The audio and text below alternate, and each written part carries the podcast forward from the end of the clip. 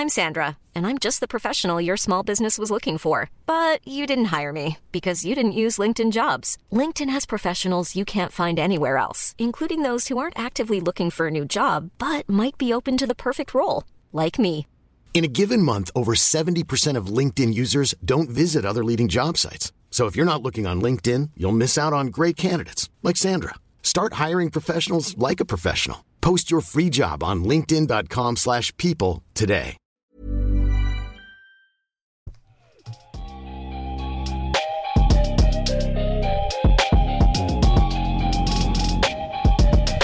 Salut à toutes et à tous, bienvenue dans l'épisode numéro 161 du podcast du podcast Dunkebdo. Au programme cette semaine, retour sur les demi-finales de conférence. Quel enseignement tirer pour le moyen et le long terme? Quid du futur de Portland après le sweep face à Golden State? Et comment expliquer la défaillance des Bucks de Milwaukee dans les 4 derniers matchs de la série? On en parle avec Mister CBA. Tom, comment ça va Ça va et toi? Franchement, tout de suite les gros titres. hein. Franchement, t'en pas une. Ça va toi? Ça va, ça va. Allez, c'est parti.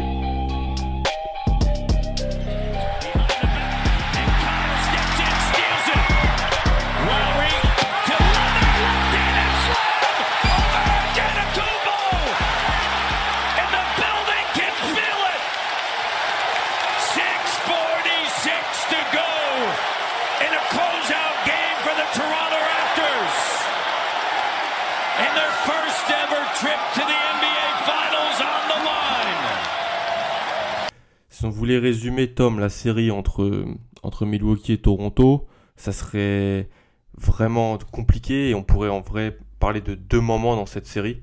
Je sais pas si tu es d'accord, je pense que tu, tu me suis su- sur ça. Ouais. Milwaukee qui, qui gagne les deux premiers matchs à la maison assez facilement. Milwaukee qui doit gagner Le match 3. le match, le match 3, qui le perd. Toronto qui gagne le match 3 au courage. Et, et avec Milwaukee qui, qui lui cède, on peut vraiment le dire. Toronto qui ensuite gagne le match 4. Et puis les Raptors qui vont gagner les deux derniers matchs pour euh, terminer sur 4 victoires de suite. Tom, on n'a pas parlé depuis longtemps, on n'a pas fait de podcast preview de, cette série, on n'a pas fait de podcast au milieu de cette série pour en, parler. Quel est ton ressenti général global sur ce qui s'est passé depuis 10 jours entre Raptors et Bucks? Bah, on a, comme tu l'as dit, on a pu voir euh, deux visages euh, des Bucks. Un, vi- un visage très très alléchant qui nous a même un moment euh, fait nous demander est-ce que la série allait durer, notamment sur les deux premiers matchs où voilà euh, l'équipe des Bucks est exceptionnelle et même Giannis domine totalement son sujet. Et il y a eu euh, plusieurs ajustements qui ont été faits entre temps, notamment euh, le fait de de voir le duel qu'on attendait tous, c'est-à-dire Kawhi qui se chargeait un petit peu plus du coup du cas de de Giannis Antetokounmpo. Alors, faut savoir que, enfin, Zach l'avait mentionné dans l'un de ses articles de preview que le moment où ce match-up-là arriverait, c'est que, l'une des deux équipes serait au bord de l'élimination et n'a- n'aurait pas d'autre choix. Ben, du coup, c'est arrivé du côté de Toronto et euh, ben, ça a changé un peu la dynamique, notamment euh, la défense euh, qui a été qui s'est adaptée à Giannis Antetokounmpo et aussi euh, le fait qu'il ben, voilà Siakam et la, doublette hein, Siakam euh, Kawhi qui peut changer même parfois Ibaka qui venait aider sur lui pour euh, lui rendre les choses un petit peu plus compliquées ça a totalement enrayé le plan A des Bucks qui n'avait pas franchement de plan B défini. Mais ça, cette absence de plan B défini, on, on l'attendait de la part de, Milwaukee et de Budenholzer, mais en même temps, moi je pense que on pensait tous qu'il n'y avait peut-être pas forcément besoin d'avoir un plan B pour eux, que l'effectif, le- les rôles, les joueurs qui avaient été choisis dans les rôles qu'ils avaient été missionnés par Budenholzer étaient tellement bien huilés que ça passerait euh, pour, les Bucks dans cette finale de conférence. En fait, ça s'est pas passé comme ça, comme tu l'as dit, les ajustements de Nick Nurse, si on veut vraiment commencer par ça, les leçons à tirer, bah, je pense une des leçons qu'on peut tirer de, de, cette série entre Toronto et, et, et, et, euh, Milwaukee, c'est l'importance des ajustements durant la série, en fait, par, par les coaching staff, et la- le fait que Nick Nurse ait changé de défenseur, euh, de deuxième défenseur à l'aide sur Giannis en cours de série. C'est Kevin Arnovitz qui mentionnait ça dans le podcast de Zach Lowe qui a été fait, euh, qui a été fait après le match 4. Donc c'était après le match 4, donc c'était- vraiment. on- après le match 4, on pensait, je pensais pas, je pense que personne pensait que Milwaukee allait perdre les deux, les deux, Et- deux matchs ouais. de suite. Ils avaient encore l'avantage du terrain. Donc euh, c'était c'était pas terminé loin de là mais déjà dans, après le match 4 Kevin Arnovitz mentionnait le fait que Nick Nurse ait demandé à des grands de venir aider sur euh, sur Giannis, donc Pascal Siakam, Sergi Baca et même par petites séquences Marc Gasol pour vraiment enrayer son champ de vision et empêcher qu'il trouve les shooters dans les coins, les shooters à 45 degrés et qui font vraiment la force, la force de frappe des Bucks. Donc encore une fois, cet ajustement de Nick Nurse très important et donc cette importance du coaching, on en parle tous les ans quand ça, ça devient dur, quand, quand il y a des joueurs qui peuvent plus voir le terrain, quand les choix sont difficiles à faire et qu'il faut vraiment, il faut vraiment pas hésiter, pas avoir peur. Là, Nick Nurse a été, je trouve, splendide dans cette série. Pour un coach rookie, on sait quand même que, sait que c'était un coach qui avait du pedigree, qui avait gagné des choses en, en D-League avant, qui, était vraiment à la base du, nouveau système des, Raptors ces dernières années. Mais là, moi, il m'a vraiment impressionné sur, sur ce plan-là où Budenholzer, bah, encore une fois, pas changé. Giannis, après le match 4, avait dit on changera pas. Budenholzer avait dit on changera pas non plus après un, match, je sais plus c'est lequel.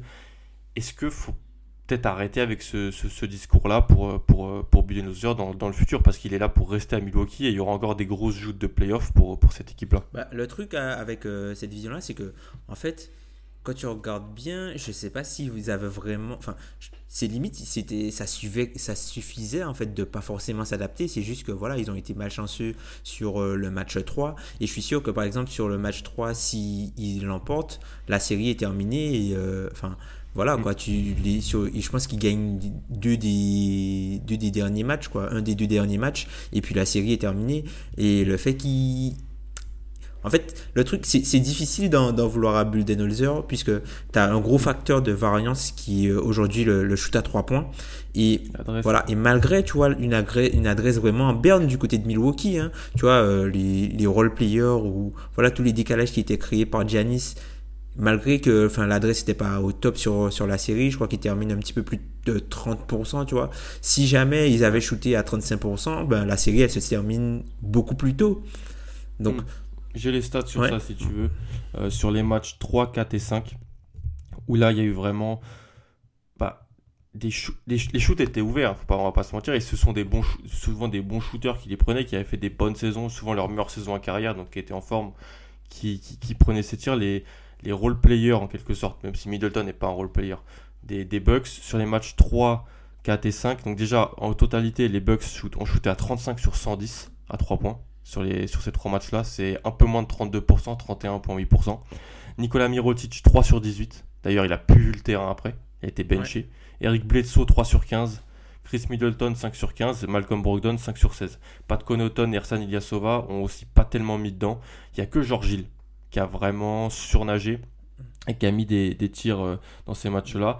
Donc, comme tu l'as dit, le facteur de l'adresse, mais c'est quelque chose que j'entends beaucoup et j'aimerais avoir ton avis. Est-ce que résumer la défaillance des Bucks au manque d'adresse, c'est leur rendre service et c'est vraiment. C'est pas leur donner en quelque sorte une excuse?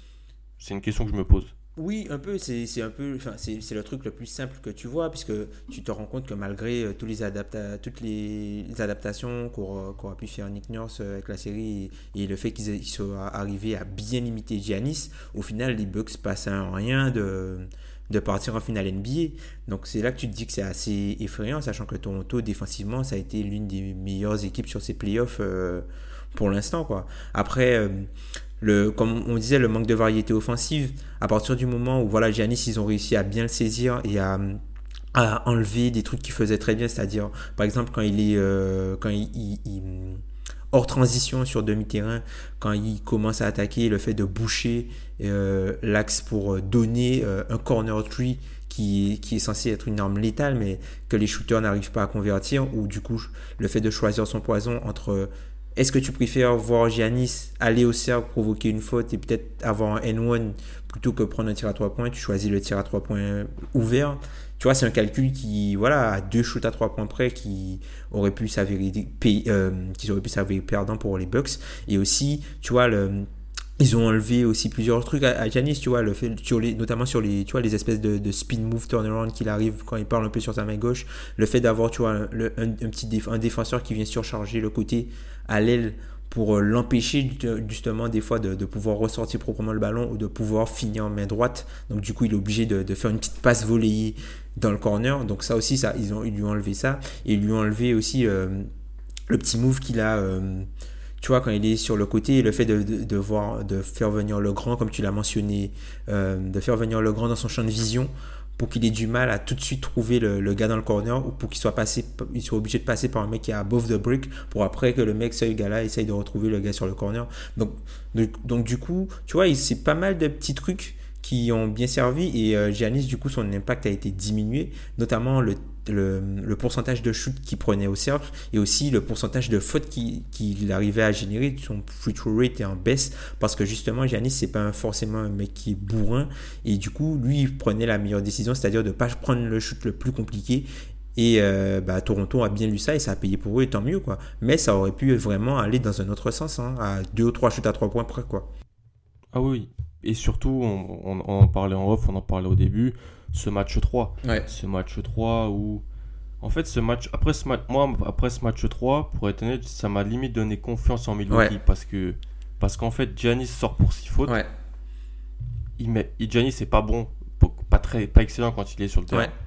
Et malgré ça, ils sont dedans, ils sont dans le match. Et c'était plus Toronto qui arrivait pas à, tuer la bête en quelque sorte et à gagner, tu vois.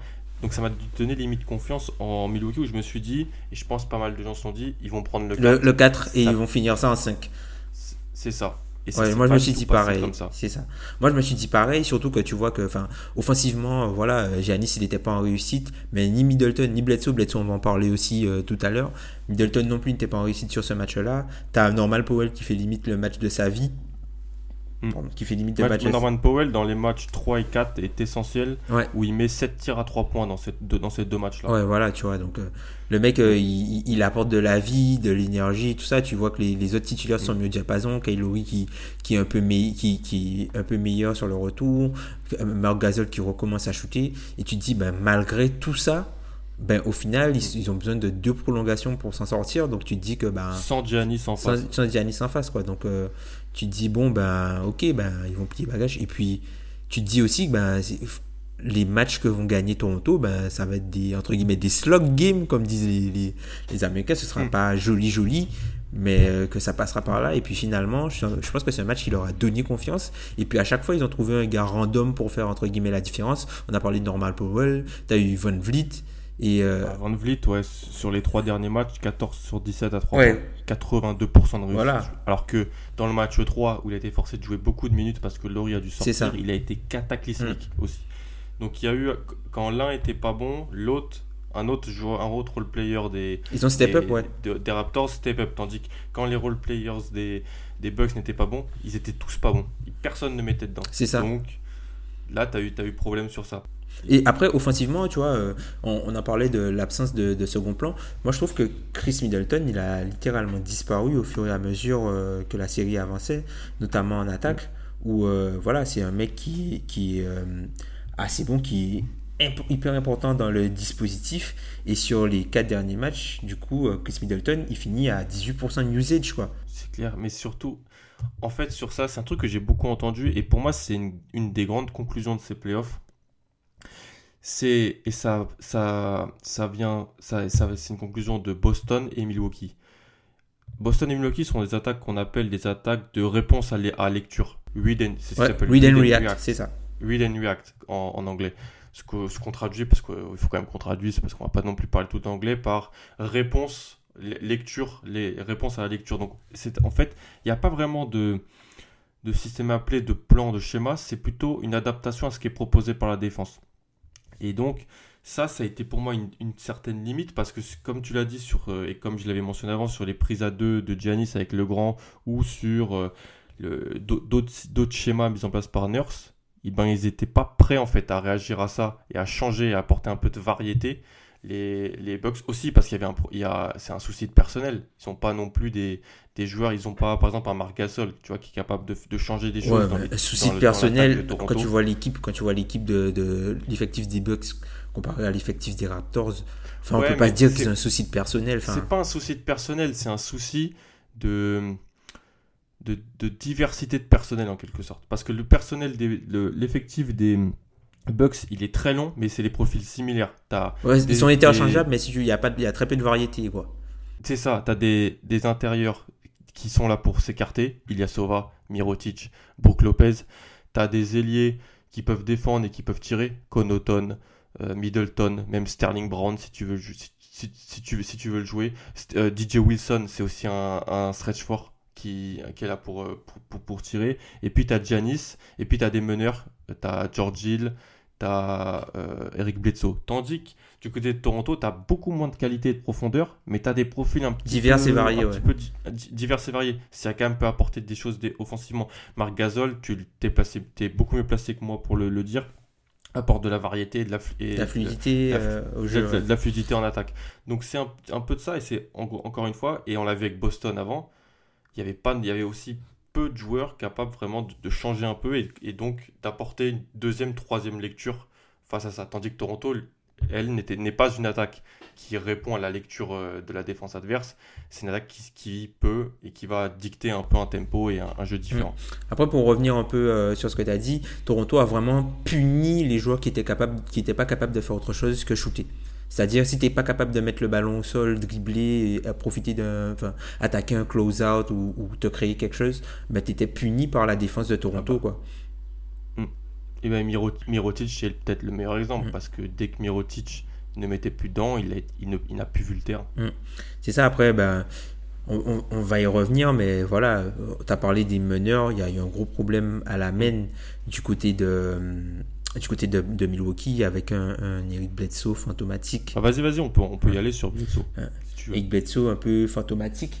Enfin, notamment offensivement. Alors, défensivement, il apportait pas mal de trucs, notamment sur euh, tout ce qui était euh, lecture des écrans, cha- chasse du, du, du joueur euh, au-delà des écrans, jeu sur le périmètre. Enfin, il- si tu veux, c'était un peu le. Enfin, si. En fait, il a fait un peu du Pat Beverly, tu vois, dans le texte, pas forcément, tu vois, sur du 1 contre 1, mais tu vois, dans la défense collective, il a été très très intéressant, moi je trouve, Bledsoe. Euh, c'est juste que des- offensivement, ben, il n'a pas pu apporter euh, la contribution qu'il devait apporter. Énormément de mauvais choix. euh, c'est, enfin, je sais pas, enfin, t'as, pas l'impression qu'il il était vraiment dans son assiette Bledsoe et puis il finit salement euh, ce- cette série avec quatre derniers matchs où euh, il a un usage à 26 et un true shooting à 41 quoi. Là. Ouais. euh, pour les gens qui sont pas trop sur les OP, sur les, les stats avancées, c'est des stats terribles. Ouais. Parce que avoir un si haut usage et un si bas true shooting, le true shooting qui est en fait euh, l'alliance du shoot à 3 points, shoot à- au lancer franc. En Et le shoot à deux points, c'est- Et shoot à 2 points, c'est on met les trois, les trois shoots principaux et on, met, on fait une stat avec. Ouais.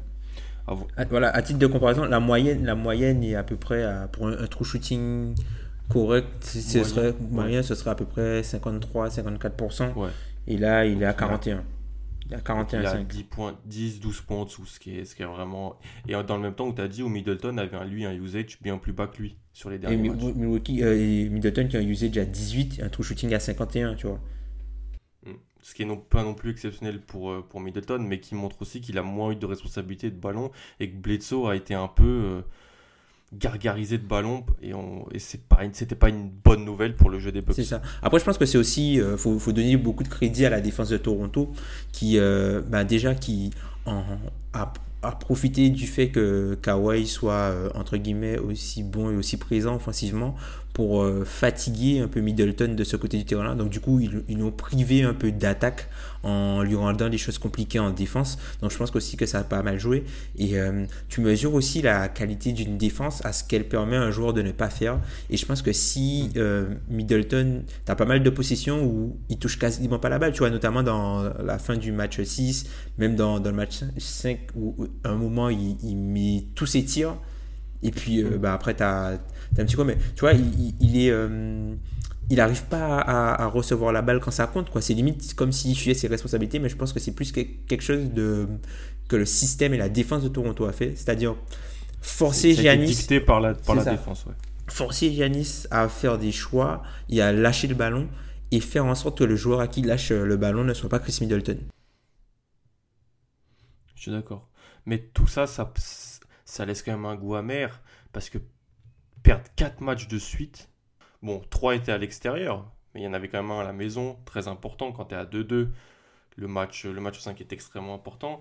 Et voilà, ce manque d'adaptation, bon, le manque d'adresse aussi, on en a parlé, était, très très notable et, et, et, primaire dans l'explication de la défaite de, de Milwaukee. Mais voilà, j'ai ce goût amer pour eux. Et je sais que c'est une équipe qui, a des, qui a quelques chantiers cet été, mais qui sera là dans les prochaines années à, à l'Est. Mais tu vois, ce petit, ce petit goût amer quand même de se dire, bah, c'est pas que Toronto a vraiment gagné la série. Euh, Milwaukee est aussi responsable de sa défaite. De Oui, totalement. Voilà, vraiment. Après, après tu, tu dis que tu es sûr qu'ils seront là dans les prochaines années. Moi, je suis pas persuadé qu'ils auront forcément euh, une meilleure équipe que ce qu'ils ont actuellement l'an prochain, voire même dans deux ans. Hein. À part si tu as une progression incrémentale des joueurs, mais en termes de diversité de profil, et de, enfin, je pense que c'est l'effectif, l'effectif des Bucks, il est énorme hein, cette saison, je trouve, hein, autour de Giannis. Puisque là, même si, si on arrive sur le, le, chapitre des agents libres, tu as Bledsoe bon, qui a re-signé sa prolongation et je me demande si euh, justement les, les, les gens du front office se demandent pas euh, oh putain, est-ce qu'on n'a pas fait une connerie déjà en, le re-signant Tu vois?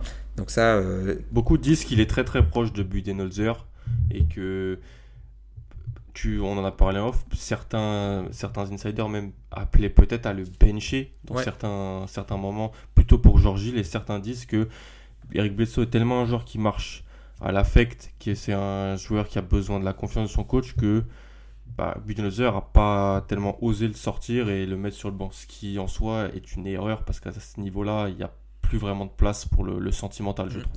Ben ouais, notamment ça, mais tu vois, tu as aussi, euh, tu auras des cas d'agents libres à gérer, des, des, mecs importants, tu vois.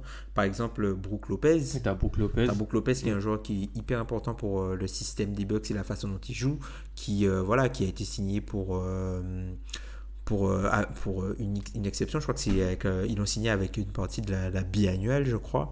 Et euh, du coup, euh, pour le re-signer, alors soit ils, utilisent leur mid-level exception, mais vu qu'il euh, y a de fortes chances que s'ils gardent les capotes de quelques joueurs, ils soient au-dessus du cap, donc ils pourront, lui ils pourront difficilement lui proposer une full mid-level. Donc ils seront obligés peut-être de, de, lui proposer une mini mid-level qui est à 5,7 millions.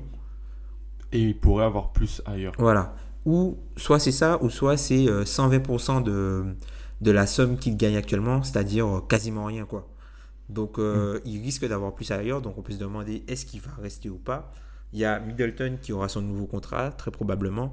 Donc euh, C'est Middleton qui est un peu le, le, cas, le cas important. Parce qu'après, ils ont quand même quelques role-players qui sont signés sur des contrats assez peu onéreux. Pas de Connaughton, il reste un an de contrat, je crois, c'est même pas 2 millions. mais c'est non, garanti. Sterling Brown, c'est non garanti. Mais le truc, c'est quoi, le point c'est quoi le, point d'avoir tous ces gars-là si jamais les mecs qui sont hyper importants à ce que tu fais s'en vont? Ah oui, oui, je suis d'accord.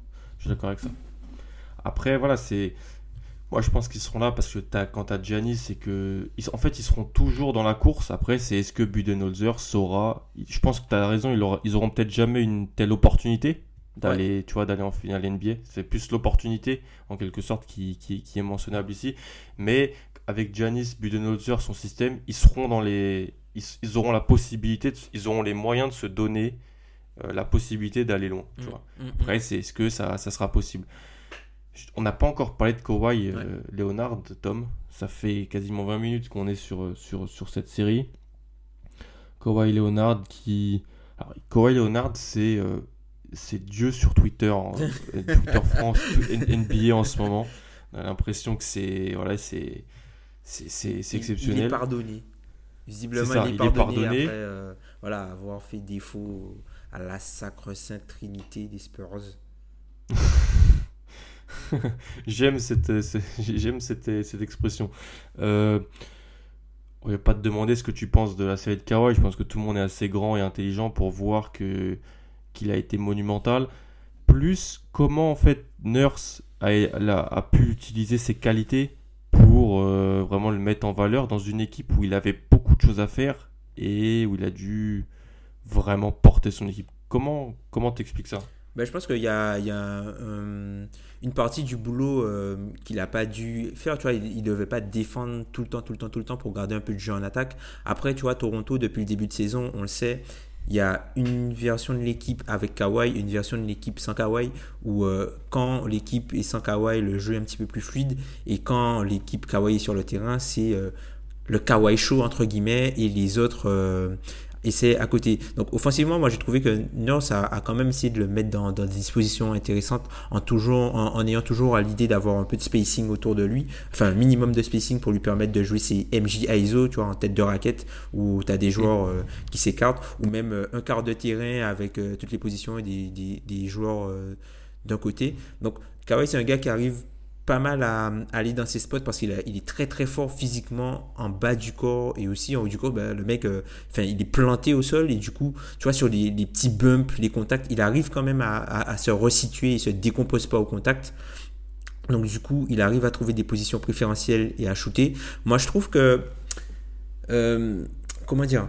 Alors certes en termes de playmaking c'est pas ouf ouf mais je trouve que Nurse a fait quand même un, un beau boulot pour euh, pour l'utiliser dans cette série, pour utiliser ses qualités.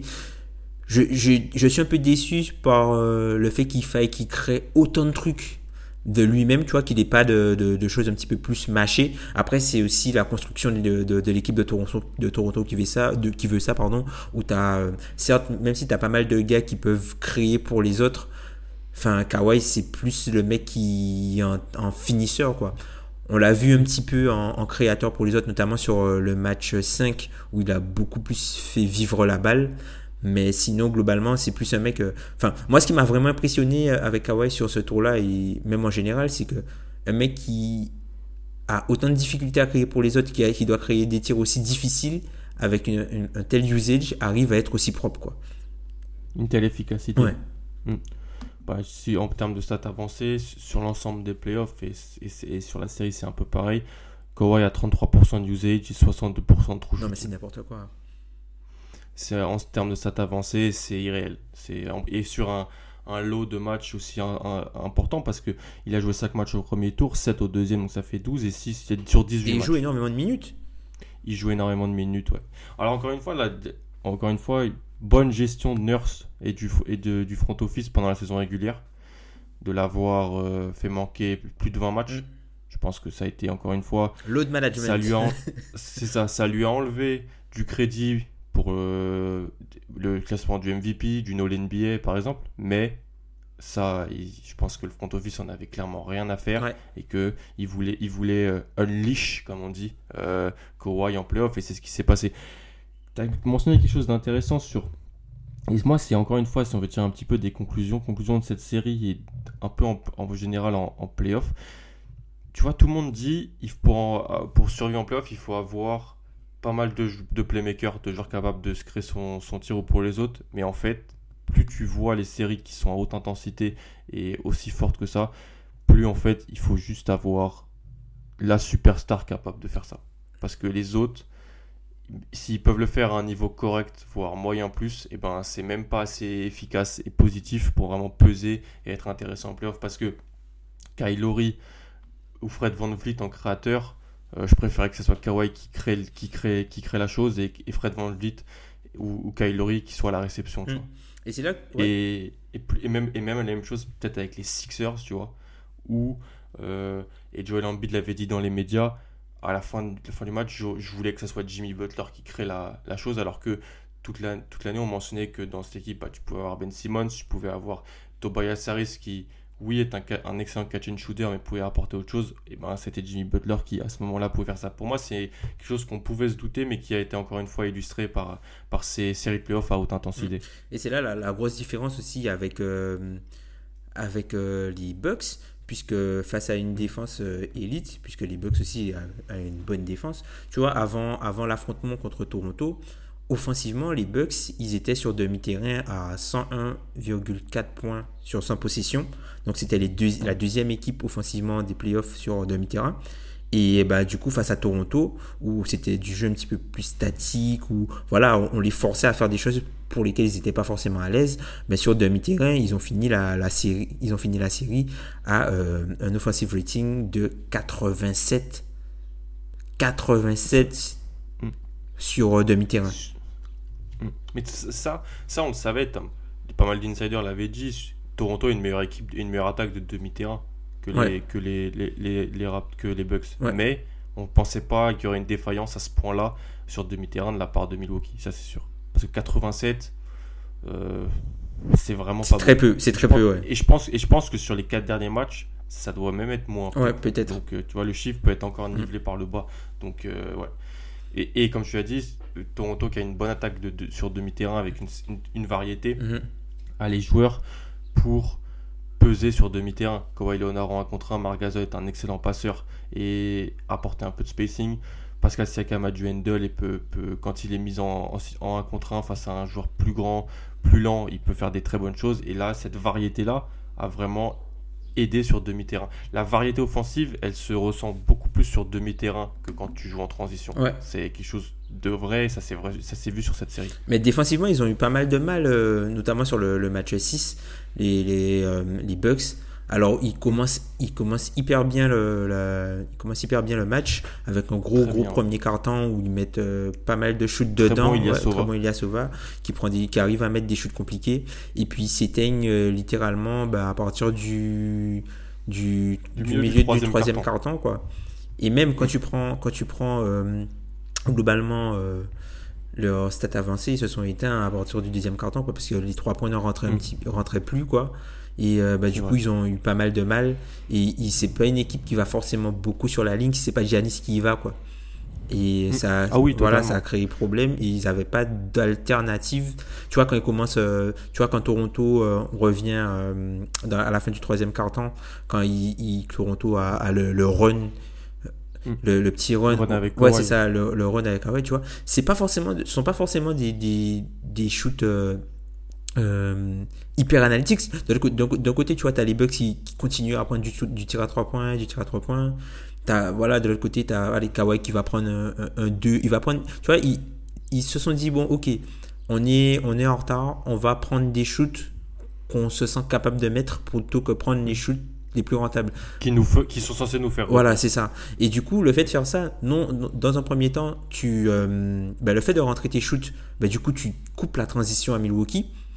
Donc, du coup, tu, tu, tu peux, tu peux te permettre de, de, de faire revenir ta défense. Et du coup, c'est euh, offensivement, tu te rassures aussi, puisque tu mets des paniers. Et puis, euh, tu vois, tu as les, t'as les, t'as les shoots de Kawhi, tu as, l'espèce de, de, de step back de Von Vliet, là sur, sur le côté qui permet de revenir. Tu as, les trois points de Kyle Lowry. Tu as Ibaka qui est hyper présent au moment de. Voilà. De- qui, qui est bien placé au niveau du dunker spot pour finir, qui redonne de, de la vie. Et de toute Et façon. puis, ouais. Et puis surtout, ce que, juste que je mentionne, c'est qu'ils gagnent les minutes sans Kawhi au début du quatrième Ouais, carton. très important. Très important. Ce que Milwaukee avait réussi à faire face à Boston, c'est-à-dire que gagner les minutes sans Giannis. Bah là, sur les derniers matchs euh, et sur certaines séquences, Toronto gagne les minutes sans Kawhi. Donc Ouais. ça rend la chose beaucoup plus dure. Et avec un mauvais Danny Green. Danny Green, catastrophique, je crois qu'il est à moins de 3 points de moyenne sur la série. Ouais. Et à, à part le premier match, il a joué moins de 20 minutes sur, sur, toutes les, sur les autres matchs. Je crois que c'est vraiment Van Vliet et Powell Ouais, c'est ça. Et heureusement qu'ils ont step up, puisque Danny Green, t'as Ouais. pas pu compter dessus, en fait, euh, vraiment, sur, Ah sur cette série-là. Puisqu'il mettait. Et ça, c'est surprenant, ouais. Mm. Ça, c'est vraiment, c'était aussi surprenant. Et encore une fois, ça peut laisser des, vraiment des regrets à Milwaukee. Mm. Parce que si on te dit avant que tu vas te faire battre par Norman Powell dans le match 3 et Fred Van Vliet dans les derniers matchs, pas te faire battre, mais qui serait en termes de, on peut le dire, troisième ou quatrième s- scoreur de l'équipe, Ils te font mal, ouais. tu peux, voilà, tu peux te dire, bon bah ça devrait le faire, ça- on, on- on devrait trouver de quoi passer. Mais comme tu as dit, à part Giannis, on a eu un Middleton qui s'est un peu caché, qui a, qui a été caché aussi par, par la défense de Toronto, et un Bledsoe qui... Bledsoe, il, s'est- il a tout donné contre Boston de toute façon. Il a tout, tout donné contre Terry Rozier, donc euh, après c'était c'était plus compliqué. Bah, surtout que voilà, tu passes, tu passes d'une série où, voilà, où par exemple ton banc, où Pat Connaughton et George Hill notamment, ont, Pat Connaughton était excellent. voilà, ils ont démonté entre guillemets euh, la dynamique Ah de oui, Gordon Hayward. entre guillemets. Entre guillemets, tu peux Tu vois, ils ont démonté euh, entre guillemets, enfin, ouais, le duo euh, Hayward, euh, Hayward euh, et Rosier. Et là, Rosier, Smart ouais, sur les derniers matchs. sur les derniers matchs. Et là, tu te dis, bon, ok, on récupère Brogdon. Ok, on, on a pris de l'avance, on récupère Brogdon. Et finalement, au final, tu n'as pas plus de profondeur que ça, quoi. Et Mm. bah, c'est dommage. Et je pense que c'est vraiment une opportunité gâchée. Après, euh, Ah oui, oui. pour revenir sur, euh, sur, sur Kawhi, le fait qu'il voilà, il, il arrive en finale NBA, Hmm. Ça lui donne raison, entre guillemets, d'avoir euh, cherché à se faire transférer, puisqu'il est dans une meilleure situation aujourd'hui qu'il ne l'était il y a un an tout juste, même s'il a perdu beaucoup d'argent entre-temps. Et après, ben, peut-être que ça peut lui permettre aussi de vouloir rester là-bas, tu vois. Vas-y, bah, je t'écoute sur. Qu'est-ce que tu penses ça de le fait de faire un run, euh, de faire un tel run, d'éliminer les Sixers, les Sixers, les Sixers aussi, je trouve qu'ils gagnent un peu de crédit vis-à-vis de cette série. Et je l'ai entendu dans quelques podcasts, les Sixers, franchement, ils étaient pas loin de d'avoir la peau des Raptors. et... juste euh, un rebond. À, trois, trois, trois, rebonds, sur, le sur un cercle. C'est ça, tu vois. Et ils peuvent nourrir, ils peuvent nourrir de, beaux regrets, mais en même temps être fiers de l'équipe qu'ils avaient parce qu'ils leur ont vraiment posé de gros gros soucis. Si on veut revenir un petit peu sur, sur Kawhi, je, je, sais, on en a parlé tous les deux de, de cette idée du. Il a raison d'avoir. Il, il c'est pas qu'il a raison, c'est qu'il se trouve dans la bonne situation et après avoir demandé son trade. Comme tous les autres. Tu, comme tous les autres, on avait parlé aussi. Paul George, Jimmy Butler, Kyrie. Euh, tous les, tous les gars qui ont demandé leur transfert, ils se retrouvent dans de meilleures situations qu'ils étaient, tu vois. Ça, mais ça, c'est, on, peut dire ça et en même temps dire au début que bon, c'est un peu moyen parce que tu peux, tu mets un petit peu ta franchise, ta franchise d'origine dans le, dans, dans, dans de beaux draps en quelque est-ce sorte. Que c'est pas mieux, est-ce que c'est pas mieux ça ou que de faire une Kevin Durant et partir contre rien? Ah, Kevin Durant, c'est notre galaxie, tu pouvais pas t'imaginer. Non, mais genre, si t'es. Genre, ou, faire une Al Ford, par exemple. Faire une alors, ouais. Est-ce que, est-ce que c'est mieux pour la franchise que le joueur demande son transfert Moi, je ou pense, qu'il parte euh, comme, sans rien laisser?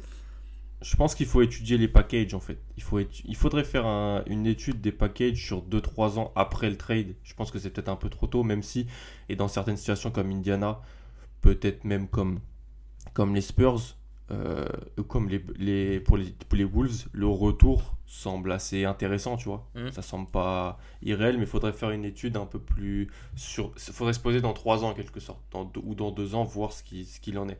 Mais sur ça, tu, est-ce que tu penses vraiment que ce run en playoff peut, peut faire changer d'avis à Kawhi? Et je dis changer d'avis, on n'est pas dans sa tête, donc on sait même pas si en vrai, il y a un, dans sa tête, il se voit ailleurs que que Toronto. Il faudrait voir avec Oncle Denis, tu vois. Après, je pense que ça, ça dépend ce qu'il va prioriser. Est-ce qu'il va prioriser la sécurité financière sur le long terme et du coup demander un contrat de 5 ans que seul Toronto peut lui proposer? Est-ce qu'il va privilégier peut-être un contrat un petit peu plus court pour retourner sur le marché à partir du moment où il aura euh, deux ans de plus d'expérience, comme ça il peut viser un contrat à la LeBron. Ouais, voilà, il peut viser, même pas forcément un contrat à la LeBron, mais simplement retourner sur le marché quand il aura 10 ans d'expérience et viser un max qui commencerait du coup à 35% du cap. Donc du mm. coup, euh, si jamais il, il, opte pour un contrat plus court, ben, la différence financière entre le max qu'une équipe, euh, que Toronto peut lui donner et la différence financière entre le max qu'une autre équipe peut lui donner, c'est juste les 8% euh, d'augmentation annuelle qui serait 5%.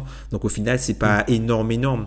Donc et quand tu prends en compte les taxes qu'il y a à Toronto qui aurait pas dans un autre état, peut-être que ça peut lui faire changer de décision. On sait que c'est un gars qui a quand même eu des soucis de santé. Donc il faudra voir euh, qu'est-ce qu'il privilégie. En tout cas, si jamais il décide de quitter Toronto, il y a pas mal de gens qui pensent que ça n'aurait peut-être rien à voir avec le sportif parce qu'ils sont en finale NBA. Moi, je me dis que ça peut quand même jouer parce que peut-être qu'aujourd'hui, cette équipe de Toronto-là, c'est le meilleur niveau qu'elle pourra jamais atteindre avec Kawhi, tu vois. Puisque quand tu regardes bien, Kyle il vieillit, Marc il vieillit, Ibaka, il vieillit. Euh, et Siakam, voilà, le meilleur joueur de l'équipe aujourd'hui, c'est quoi? C'est littéralement Pascal Siakam, même si bon, Kyle Lowry est quand même bon, mais le, en, gros, la deuxième force vive de l'attaque c'est de, de, l'équipe, c'est Pascal Siakam. Et si tu es Kawhi Leonard, est-ce que tu te dis que tu te vois dans une équipe où le deuxième meilleur joueur, c'est Pascal Siakam? Moi, j'ai entendu dans le podcast de, de Zach Lowe la semaine dernière, il y avait Kevin Arnovitz d'ESPN et il y avait un autre journaliste du Toronto Star. Ouais donc qui suit l'équipe vraiment au quotidien et qui disait que Masayu Ujiri, excellent GM, peut aussi faire valoir à Kawhi l'idée qu'il n'a pas joué toutes ses cartes encore. Ah, ça, très intéressant, ça. Ouais, c'est vrai. Il a pas, tu vois, il n'a pas encore joué toutes ses cartes et que il peut, il peut dire à Kawhi de re-signer et qu'il peut lui promettre d'aller chercher quelque chose via trade. c'est comme tu as dit, ça serait un petit peu. L'effectif est pas hyper profond. Il n'y a pas de, de jeunes sous contrat rookie à part Pascal Siakam qui peuvent être hyper intéressants. Certains étaient, ils ont été utilisés ouais. pour aller chercher Marc Gasol. Ils ont été utilisés pour Marc Gasol. Mais tu peux toujours te dire que on- il peut utiliser la monnaie d'échange qui est Kylori pour aller chercher quelque chose d'autre euh, avant que Kylori soit vraiment sur la pente descendante. Ce qu'il avait fait avec Demar de Rosanne. Et donc, tu peux, tu peux vendre à Kawhi quelque chose comme ça. Je pense que c'est possible, même si, et c'est exceptionnel parce que les médias ont déjà écrit la suite. Les médias ont écrit que Kawhi irait Aux Clippers. aïe, ah, voilà, aux Clippers. Donc, dans notre tête, on réfléchit avec ça dans l'idée, alors qu'en fait, on n'est même pas sûr de tout ça. Mais c'est ça. Pour toi, le fait d'aller dans, dans cette finale NBA, ça, ça peut le faire changer d'avis. Et encore une fois, l'avis, on ne sait pas, on sait pas ce qu'il est. Donc, moi, je sais pas trop quoi penser de, de, de, de l'intersaison de, de Toronto. Je sais que ça peut être surprenant. Et surtout, comme tu l'as dit, ça peut dépendre aussi de la décision de Marc Gasol. Ouais. Ça peut dépendre de sa décision et de. Il y a Pascal Siakam qui va falloir prolonger aussi Ouais. parce qu'il il est dans sa troisième saison. Ouais. Donc euh, il va être bientôt il est, il est, Il éligible l'été prochain, ouais. C'est la classe de Jalen Brown. C'est ça la de Jalen Brown, Ben Simmons et, et compagnie. Donc il y a pas mal de dossiers pour l'intersaison de, de Toronto, mais toujours est-il que un an après avoir fait cette fait sweeper par LeBron et une équipe des Cavs euh, pas des plus saillantes, ils réussissent à aller en finale NBA en sortant Milwaukee et euh, Philadelphie en ayant réussi un trade l'été dernier et un trade en courte saison et d'avoir vraiment remodelé l'effectif et en ayant un coach rookie. Et, ouais, C'est quand coach, même ouais, assez fort. bah, c'est très fort. Et puis, euh, bah, C'est quand même assez fort. Ça montre que voilà, par- parfois il faut, faut savoir prendre des risques et faire all-in quand, euh, quand l'occasion se présente. C'est vrai, c'est vrai. Et en plus, faire all-in à un moment où on pensait tous que la conférence était très très forte en haut, Mm. avec Boston et avec Philadelphie. Donc ils ont quand même pris ce risque-là et, et ça reste notable. C'est très Toronto et euh, gagne du crédit sur ça. Milwaukee perd un peu de crédit sur les derniers matchs de la série où je trouve qu'il ils ont, il a manqué quelque chose vraiment du Ouais. côté de, des Bucks. Mais après, ça n'enlève pas qu'ils ont qu'ils aient fait une saison superbe. Après, il faut Totalement. voir, euh, voilà, euh, là on a vu euh, un peu les limites euh, du système. Il faut voir comment ils vont réussir à se réinventer l'an prochain. Et il faudra prendre aussi en compte la, la, la, la, hum, comment dire, la progression incrémentale de Giannis. On voit qu'il va falloir qu'il bosse un peu sur les lancers, qu'il bosse aussi, voilà, il, est- il, il- il- il a commencé à développer un petit shoot cette année, voir s'il peut être un petit peu plus létal là-dessus. Et puis euh, voilà, enfin, c'est déjà une bonne base pour le futur hein, d'avoir Yanis et un coach comme, comme Budenholzer à voir maintenant euh, sur, sur les playoffs. Quoi. Puisque, comme dit Draymond Green, tu as des gars de 16 matchs, tu as des gars de 82, 82. et nous on a plein de gars de 16 matchs dans notre équipe. Bah, tu, tu me fais une transition parfaite. Je pense qu'on voulait vraiment consacrer la plus grande partie de cet épisode à la série entre Toronto et, et, et Milwaukee parce que c'était ce qui avait de plus frais et c'était surtout vraiment sur quoi on pouvait parler, développer. On, va parler, on peut parler aussi des conséquences, Tom, de la série entre les Warriors et les Blazers. Ouais. Un sweep où sur les trois derniers matchs, les Blazers ont mené à chaque fois de 17 points Ouais. minimum, ce qui est quand même irréel. Non mais c'est quand même Ils peuvent nous des la- regrets aussi, tu vois, ça se joue à rien. hein. en, voilà, en termes de regrets et en termes de force mentale des Warriors, de réussir à faire ça deux fois à l'extérieur en plus, bref, c'est ça laisse, euh, ça laisse pantois. Euh, j'avais, j'ai dit dans la petite introduction quid du futur de Portland, mais est-ce que tu veux aussi commencer par euh, peut-être des, des, des conclusions sur les, sur les Warriors? Les Warriors qu'on a retrouvés sans KD Ouais. et que moi personnellement j'ai, j'ai réappris à aimer, à apprécier, ouais. à aimer, à aimer avec ce jeu, ce jeu fait de pick and roll à, à 10 mètres euh, à outrance et d'un Steph Curry euh, Le mouvement du ballon. Ouais, c'est ça. Ouais. Bah, en fait, t'as, as, l'impression d'avoir retrouvé les, les Warriors de les, Wa- les Warriors sans Kevin Durant, quoi, avant l'arrivée de Kevin Durant. En fait, je, je pense qu'en fait, ils, ils ont toujours eu ce niveau-là, mais le fait d'avoir un- une soupape, Oui. entre guillemets, de décompression comme Kevin Durant, donc du coup, ça, ça te permet d'être un petit peu suffisant en fait euh, sur certains aspects et notamment sur le mouvement du ballon. Donc là, on a revu euh, beaucoup de Draymond Green à la création. On a revu pas mal de Steph Curry également. Enfin, incroyable euh, Steph Curry qui a des coups de chaud monumentaux. voilà, euh, ils gagnent, ils, finissent la série sans Kevin Durant. Après, il faut aussi se dire que voilà, à côté, euh, l'équipe de Portland qui n'a pas démérité, hein, qui a donné le moyen. Enfin, il n'y a pas d'ailier en face pour vraiment les contrarier. Donc Draymond Green il était plutôt à l'aise. Il n'avait pas, euh, voilà, il avait pas vraiment de, il n'avait pas de quoi s'occuper vraiment, tu vois. Il, pouvait. Alors défensivement, il a fait vraiment un gros boulot, mais tu vois, il, n'avait pas vraiment de, de quoi s'occuper. Et puis, il y avait pas mal de non-shooters dans cette série-là. Et puis, c'était un match-up parfait pour eux. Voilà, une défense euh, en drop. Ou voilà, quand tu joues contre Stephen Curry, Clay Thompson, tout ça, bah, c'est compliqué d'avoir une défense en drop. Après, bon, il y a eu quand même une adaptation, mais au final, c'était trop tard. Et puis, mm. on, a pu aussi apprécier toute la, brillance euh, euh, des, des Warriors, en fait et admirer comment ils arrivent à jouer avec des non-shooters sur le terrain, quoi tu vois, les, les, les ah espèces de line-up où tu as, euh, par exemple, tu as, Draymond Green, tu as Kevin Looney, tu as, euh, Bogut.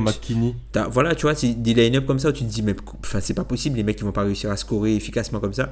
Et à chaque fois, ils trouvent une solution où ils arrivent à, à, bien gérer euh, euh, tous les. bien gérer les, les, les comment dire le fait qu'il y ait des joueurs qui ne puissent pas shooter, qui soient au dehors de, la raquette, qui soient où, les joueurs euh, ne sortent pas sur eux, pour les utiliser en poseur d'écran, notamment pour Stephen Curry, pour Clay Thompson. Enfin, franchement, euh, les Warriors là, c'est une mécanique bien huilée. Après, je trouve que le fait qu'ils aient pas Kevin Durant, ils ont ils ont dû s'employer un petit peu plus. Tu vois oui, tu dois, oui, bien sûr. Ils ont dû s'employer un petit peu plus et du coup là tu vois qu'ils jouent vraiment un très très haut niveau de basket.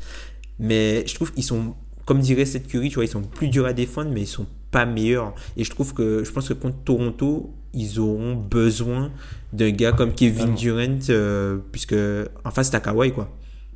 Totalement. Euh, pour revenir sur les Warriors, j'ai jamais été un, immense fan des Warriors, mais ça s'était vraiment, je pense, empiré quand, depuis que Kevin Durant était, était dans l'équipe. Euh, mais là, c'est vrai que, bah, comme tu l'as dit, j'ai pris un certain plaisir à les aller, voir, voilà, jouer ce, ce jeu de. En fait, cette, cette fluidité offensive, c'est toujours les bons choix, cette, euh, cette, cette, cette, cette, impression que ça peut partir à tout moment. Ouais. Et encore une fois, si tu veux un petit peu faire une conclusion de, de ce qu'on peut voir, et on le sait, tu ne battras pas les Warriors en jouant à, ce jeu-là, tu vois. Mm. Tu sais. Et je pense que Portland n'a pas d'autres possibilités en fait dans leur jeu. Mm. Ils n'ont pas la possibilité de faire autre chose tous les matchs ont été des matchs avec des hauts, beaucoup de points marqués, beaucoup de, beaucoup de shoots. Et si tu ne battras pas les Warriors, de, même avec ou même sans Kevin Durant, en jouant comme ça, il n'y a peut-être que Houston qui peut le faire. Et, encore. Je pense que c'est pas possible en fait. Bah, surtout que Portland ils reviennent de loin, ils reviennent de loin pardon, ils ont perdu leur deuxième meilleur joueur de la saison régulière en, en Yusuf Nurkic ils sont obligés d'utiliser sur de longs temps de jeu deux joueurs buyout, comme enfin, Counter et. Euh, enfin, non. Ils sont obligés de, de, de prendre Myers Leonard qui met 30 points en première mi-temps. non, mais enfin, enfin, tu vois, c'est. Tu vois, Rodney Hood. Euh, Ines Counter, voilà, c'est des, acquisitions en milieu de saison. C'était des joueurs qui, voilà, qui étaient entre guillemets des parias euh, dans leurs équipes. leur équipe n'en voulait plus ils, ils, ont, réussi à les récupérer, à les mettre euh, dans un système où ils ont pu apporter quelque chose. Donc pourtant on a fait vraiment une, super saison, mais on savait de toute façon que le plus gros, euh, le plus gros morceau sur la route de, de, Golden State aurait été Houston. Et euh, finalement, c'était le cas encore cette saison. Donc là, ils arrivent pour leur cinquième finale de suite. Et voilà, c'est un run incroyable. Et ben, du coup, c'est intéressant. Moi, ça m'a fait vraiment plaisir de les revoir jouer de cette façon-là. Et surtout de revoir Draymond Playmaker, tu vois. Le, tu vois, parce que Draymond, il a un peu moins le ballon, tu vois, quand il y a Kevin Durant, puisque Kevin Durant, les Warriors peuvent se permettre d'avoir, euh, avec quand tu as Kevin Durant, euh, entre guillemets, comme Joker, tu peux te permettre d'être un peu laxiste et de ne pas jouer euh, forcément pour ça que c'était passé à ton niveau maximum. Une équipe c'est pour ça que c'était passé à une équipe qui, qui, passe, qui, qui était la, une des plus dans l'ISO dans depuis qu'ils avaient Kevin Durant. Bah, tu vois, ça me rappelle un peu, ça me rappelle un peu ce que, enfin, à Boston, ce que vous avez pu ressentir avec Kyrie quand Kyrie est là, quand Kyrie n'est pas là. C'est-à-dire, quand Kyrie est là, Boston est une meilleure équipe, mais ça joue un petit peu moins bien visuellement, tu vois. Mmh. Ouais, c'est clair. Et bah, tout en restant une meilleure équipe, et il faut le dire, tu vois. Oui, tout en, tout en, il faut dire que c'est comme quand on entend ça que les Wizards étaient meilleurs sans John Wall, tu vois. Ah ouais? C'est ce genre d'idée-là, tu vois. Ce genre d'idée. C'est faux, c'est faux. Mais il faut, faut dire que c'est faux, mais c'est une, une appréhension différente du jeu, comme tu l'as dit. C'est ça. On va dire qu'ils sont. Moi, pour moi, les Wizards, ils sont moins décevants sans John Wall, mais ils sont pas meilleurs. hein. Enfin, je suis désolé. Non. hein. Non, non, mais ça, c'était c'était un moment dans la saison où il y avait des, des choses comme ça. Je sais pas, peut-être on n'avait pas grand chose à dire sur le reste, mais, mais bref, si tu veux revenir plus sur Portland, parce qu'on voulait parler peut-être un petit peu du futur, euh, as- tu voulais, tu voulais qu'on en parle un petit peu du côté de Portland. Terry Stotts a été prolongé. Ouais. Terry Stotts euh, a été euh, prolongé, Nilolche aussi de mémoire, donc bah, c'est bien. C'est, enfin, la franchise se, se base sur, sur le Sur corps, socle, sur, ouais. sur son socle, donc c'est intéressant quand même d'avoir une continuité. C'est une bonne saison encore pour cette franchise-là. Faut pas, faut arrêter de croire que c'est championship or bust. Encore une, bonne saison rondement menée. Ils arrivent en finale de conférence. Alors oui, il y aura des, des, des guillemets, mais ils- on peut pas leur enlever le fait qu'ils soient arrivés en finale de conférence. Donc c'est bien. Faudra voir après comment ils pourront euh, augmenter l'équipe, sachant que bon voilà, euh, améliorer l'équipe, sachant que ça va être difficile de, vu l'état salarial de, de la franchise, ça va être difficile de, de, de pouvoir euh, s'améliorer énormément. Ça va passer par le développement interne. C'est ça, donc euh, on- je pense qu'on on aura un peu de développement de, du, du côté de voilà, les Inferni Simons. Ils vont, ils vont euh, unleash Scal Big Haitian Zero. Non, ça c'est ce, ce que tu veux, Tom. Mais, mais ce, qui, ce qui va se passer, c'est peut-être différent. Mais ça, c'est ce que tu aimerais. Et puis Toi et Danny Leroux. C'est ça. Et puis après, euh, Zach Collins, euh, voilà, il a montré des, des choses intéressantes. C'est juste que voilà, en Collins, termes de niveau, voilà, c'était c'était au-dessus. Et puis il faut pas oublier que cette équipe-là, elle avait pas Nurkic. Donc euh, il faut voir après comment ils pourront gérer euh, le comment ils pourront arriver à garder Aminou si jamais ils le gardent Il puisqu'il a tous pas joué. Tous les Voilà. ailiers, en quelque sorte. ouais. Tous les ailiers sont potentiellement en dehors de Portland. ouais. C'est ça. Et vu que c'est un poste où il y a énormément de monde. Et puis autre chose, tu as Damien Lillard du coup qui, qui a été élu dans les All NBA Team et du coup qui devient éligible à la DVPE, donc euh, la Designated Veteran Player Exception, euh, Extension. Pardon. Extension. Donc euh, l'extension Supermax entre guillemets, puisqu'il a rempli les critères en étant deux fois euh, All NBA euh, All NBA. sur les trois prochaines années, puisque normalement, enfin, là, il lui reste deux ans de contrat, et du coup, il faut que ce, ce soit le cas. Au moins, enfin, tu dois être au moins élu deux fois All NBA sur les trois dernières années précédant ton Ouais. extension. Donc, du coup, quoi qu'il arrive, voilà. ouais. Donc, du coup, Dans ton deuxième contrat, tu dois être au moins deux fois les. c'est ça. Donc du coup, quoi qu'il arrive, l'an prochain, il sera éligible et ils peuvent lui donner dès maintenant un peu comme ce qu'a qu'a fait Washington avec John Wall. Et du coup, c'est un contrat qui commencerait dans deux ans. Donc, est-ce que Portland va lui proposer ça? On a, il, y a, il y a Chris B. Haynes qui a Chris de Yahoo Sport qui a reporté que c'est quelque chose, c'est un, contrat qui sera sur la table. Est-ce que lui va signer? Moi, je pense que lui, il a tout intérêt à le faire, mais est-ce que ce sera un, un- est-ce que voilà, ils ils vont, je pense qu'ils vont essayer d'en, d'en faire un peu un, un Russell Westbrook entre guillemets, où euh, Mm. voilà, il ce sera le, le, le visage entre guillemets des de la franchise de Portland pendant cette décennie quoi. Mais donc, quid de, de, de, CJ McCollum? Parce que lui aussi, il lui reste un an, un an de contrat. Ou deux ans, non? Ouais, deux ans. Il a le même, il il a, reste- il a le, reste- mêmes trucs que Gobert à peu près. C'est ça, deux ans de contrat. Ouais. Donc, si on parle du futur de Portland, on parle de Lillard, mais on parle aussi de McCollum. McCollum qui a connu une saison un peu plus compliquée, Ouais. qui a connu de bons playoffs. euh, vraiment, parce que C'est son skill n'a set aussi. Ouais. c'est ça, chose qu'on a qu'on n'a pas tellement parlé. Lillard, après son premier tour, a été un peu décevant. Hum, hum, hum. A beaucoup moins mis dedans. Ouais. Alors, contrairement à Kyrie Irving, c'est pas un tag gratuit sur Kyrie Irving, mais en ne mettant pas dedans, il arrivait quand même à peser. Ouais. C'est-à-dire qu'il arrivait quand même à aller sur la ligne, il arrivait quand même à être important dans la création pour les autres.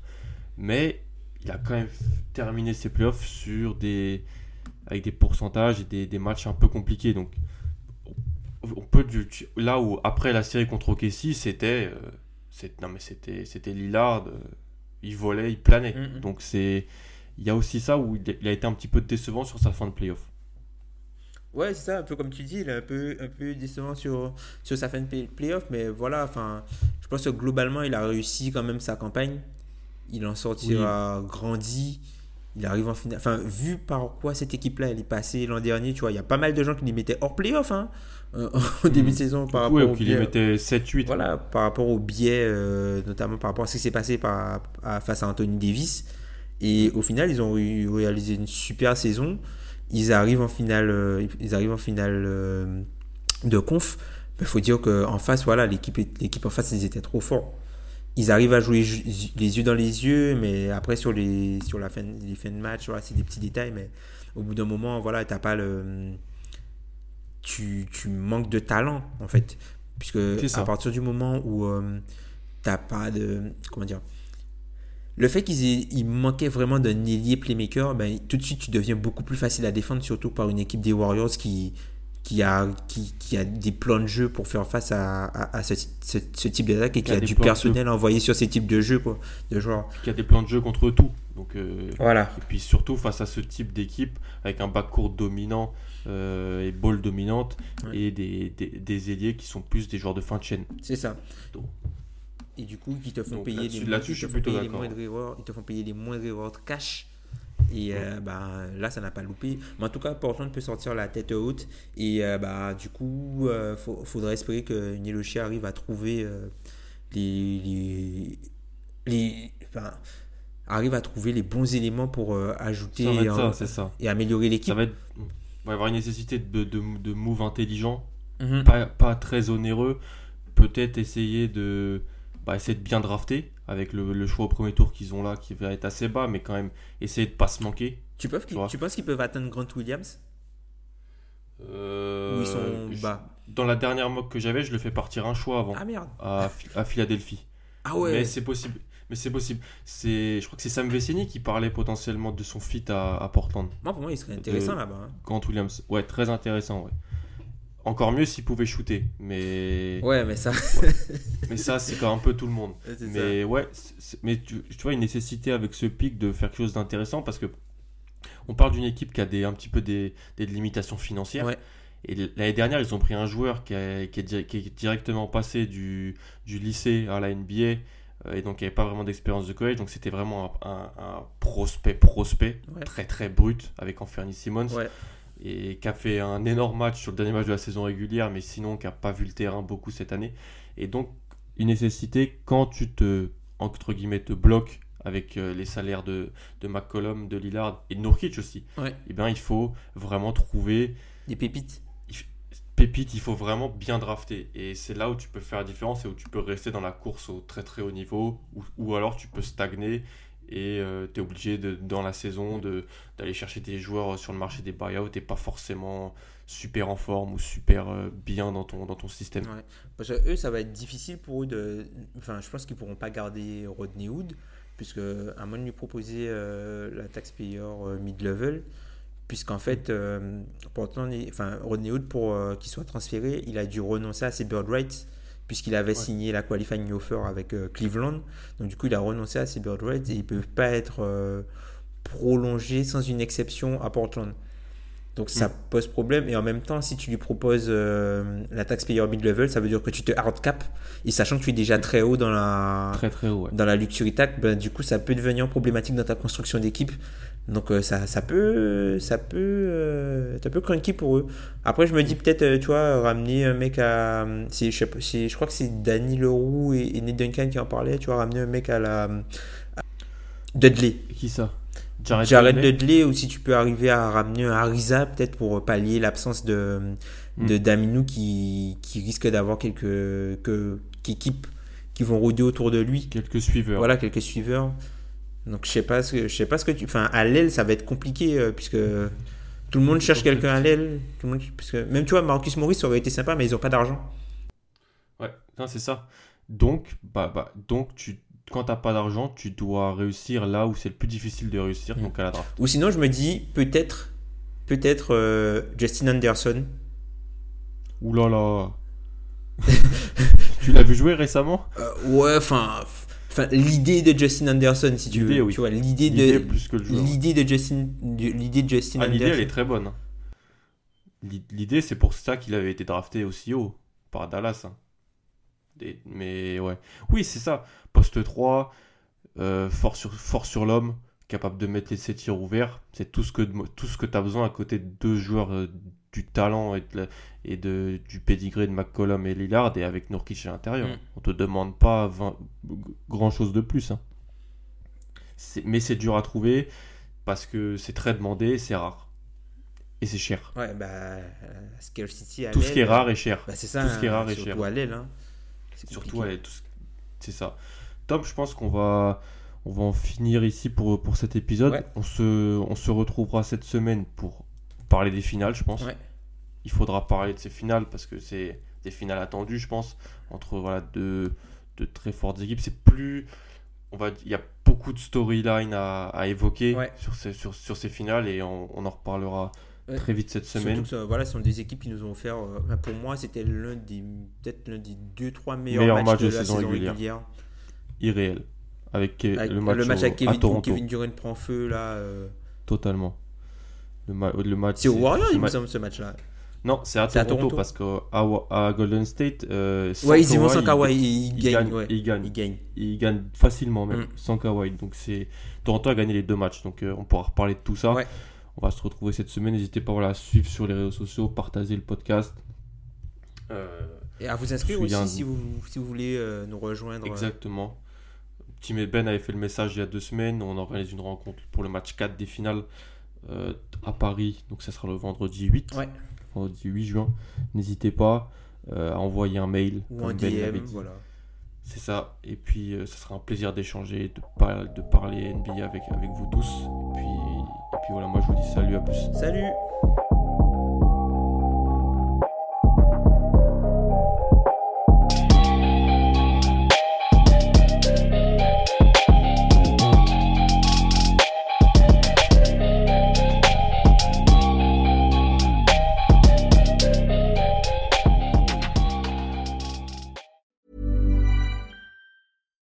Flexibility is great. That's why there's yoga. Flexibility for your insurance coverage is great too. That's why there's United Healthcare Insurance Plans. Underwritten by Golden Rule Insurance Company, United Healthcare Insurance Plans offer flexible, budget friendly coverage for medical, vision, dental, and more. One of these plans may be right for you if you're, say, between jobs, coming off your parents' plan, turning a side hustle into a full hustle, or even missed open enrollment. Want more flexibility? Find out more about United Healthcare Insurance Plans at uh1.com.